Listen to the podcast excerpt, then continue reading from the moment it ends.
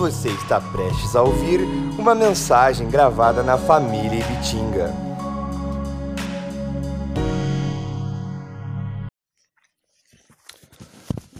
A paz do Senhor, irmãos. Graça e paz, como vocês estão? Espero que vocês estejam bem aí nesse momento de, de isolamento social.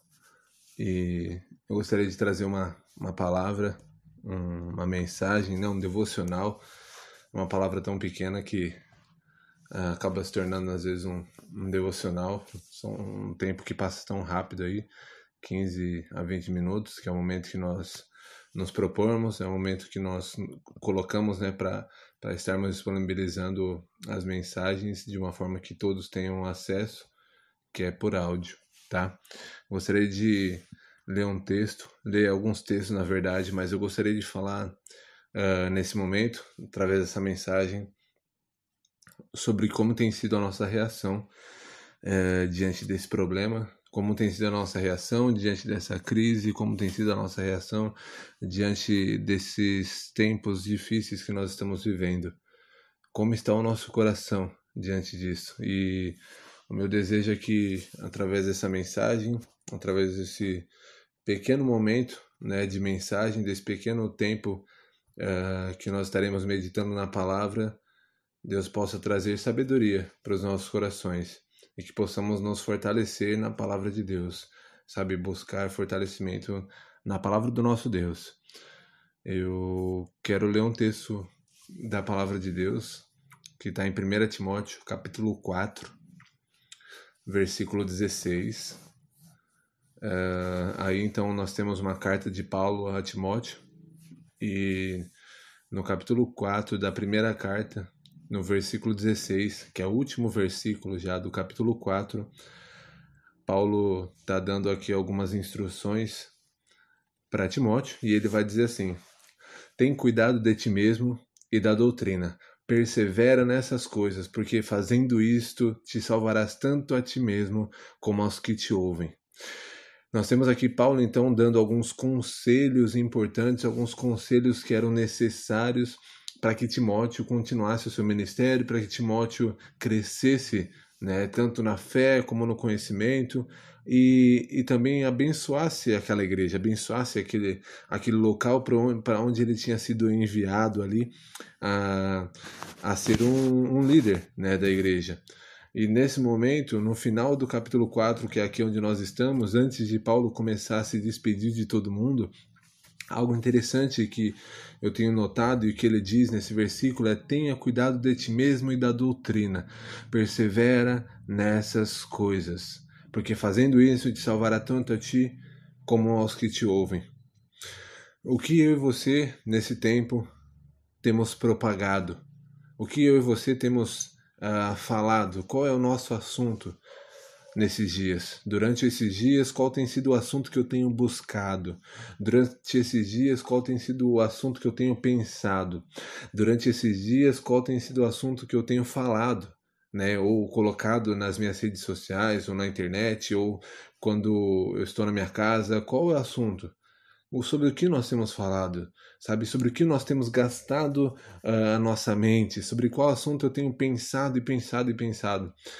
Porque eu tenho visto, não falando da nossa igreja, mas do meio evangélico, do meio cristão, o que eu tenho visto são muitos cristãos é, gastando, na verdade, muito esforço, gastando muito tempo, gastando muito do seu pensar com probabilidades do que pode estar acontecendo, do que pode ser, né? E, e isso não que me incomoda, mas eu, eu vejo alguns problemas nisso.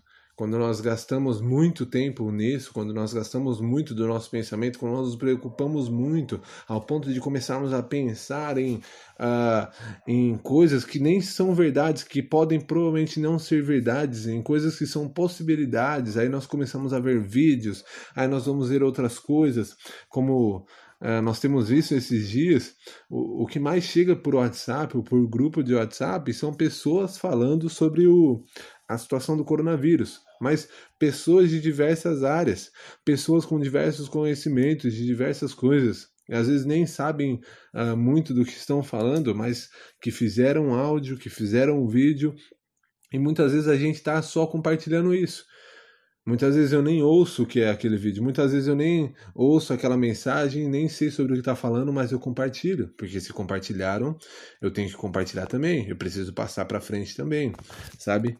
E, e às vezes nós podemos nos pegar num momento como esse, aflitos por situações uh, que nem são reais, que nem foram provadas. Eu quero dar um exemplo disso que nós estamos vivendo, sabe? Existem uh, pessoas e pessoas no meio evangélico cristãos, né, que estão gastando talvez muito do seu tempo ou do seu pensamento pensando de como isso pode ser um, um, plano dos Estados Unidos, como isso pode ser um plano da China, como isso pode ser não sei o que para afetar tal coisa, isso e aquilo, e criando aí uh, às vezes discussões que não vão levar a nada, que não vão levar a lugar algum, sabe?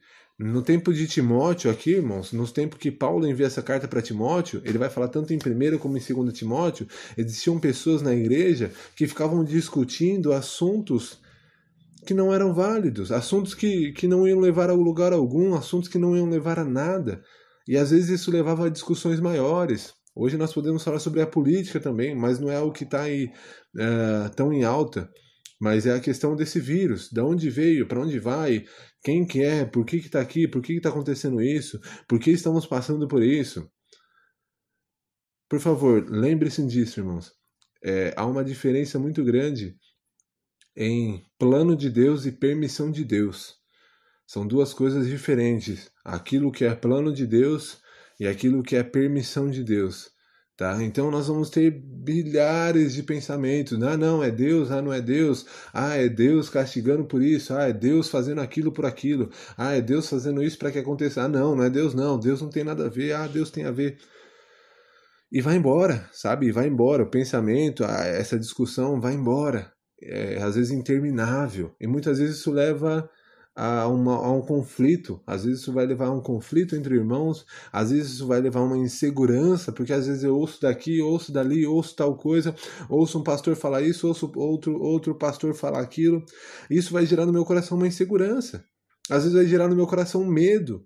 Se você, como nós temos na nossa igreja irmãos que são é, proprietários de, de negócios, né, que, que têm um negócio na cidade, que dependem dos seus próprios negócios, são autônomos, muito mais esses irmãos, muito mais é, essas pessoas que têm o seu próprio trabalho, que depende daquele trabalho, sabe? Muitas vezes ouvindo aqui, ali, isso, aquilo, acaba entrando em um momento de pânico, acaba entrando em um momento onde o medo toma conta. Como será amanhã? O que vai ser? Sabe, será que isso é Deus, não é Deus? E às vezes nós começamos a questionar Deus. Às vezes nós entramos num questionamento de Deus, por quê? Ou por que Deus tem feito isso com a gente? Mas será que é Deus mesmo ou não é? Enfim, sabe? O que eu quero trazer hoje, o que eu tenho visto hoje, na verdade, por esses dias, são cristãos se perdendo em questionamentos que não vão muitas vezes levar a nada e esquecendo de ter cuidado ou de perseverar na doutrina perseverar na palavra, perseverar no ensinamento, perseverar em ler a Bíblia. Quando nós perseveramos na palavra de Deus, irmãos, quando nós perseveramos em ler a palavra de Deus, quando nós perseveramos em ter um momento com Deus, independente da situação que está ao nosso redor, nós não somos levados por qualquer conversa, nós não somos levados por qualquer teoria da conspiração, nós não somos levados por qualquer pensamento que a pessoa disse que é assim, assim, assim. Existe um texto em Efésios, Efésios capítulo 4, versículo 14. Ali uh, nós vemos Paulo falando à igreja, e, e, no capítulo 4, ele pega desde o do versículo 1, ele diz: eu, eu, eu imploro a vocês, sabe, como alguém que está preso, que vocês possam andar como é digno da vocação de vocês, como cristãos, como genuínos cristãos nesse mundo.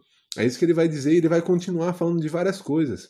Só que o capítulo 14, ele diz para que não sejamos mais meninos inconstantes levados por uh, em roda por todo vento de doutrina ou por todo ensinamento, sabe, pelo engano dos homens, na astúcia que enganam fraudulosamente.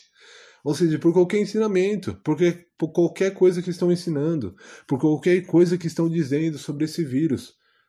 Será que nós estamos sendo levados aí por pensamentos de pessoas que, que às vezes têm um, um, segundo, uma segunda intenção nesses pensamentos, não tem prova alguma. Às vezes a pessoa não tem prova alguma, às vezes ela não tem como provar nada daquilo, mas ela diz que é assim, assim, assim. E eu ouço um áudio, ouço, vejo um vídeo no, no, no grupo, ou no YouTube, ou na internet, ou seja lá onde for, no Facebook.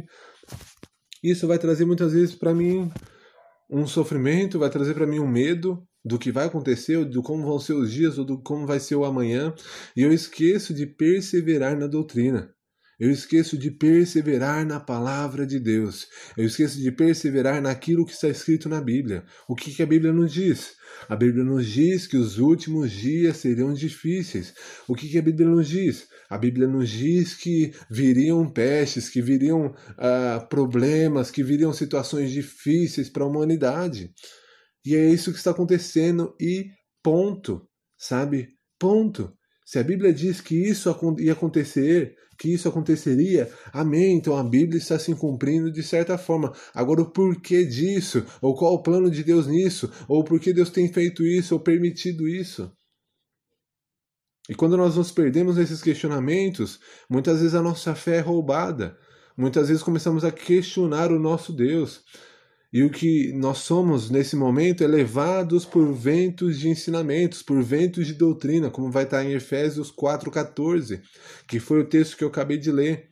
Sabe, somos levados, somos levados por pensamentos que não têm base nenhuma, sabe, não tem prova nenhuma não tem como comprovar nada, sabe? E esquecemos de confiar no nosso Deus e deixamos, na verdade, de confiar no nosso Deus.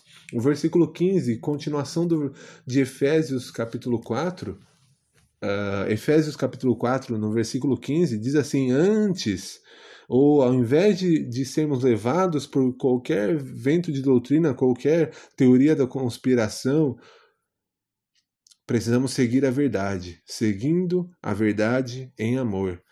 Cresçamos em tudo naquele que é o cabeça, Cristo. É isso.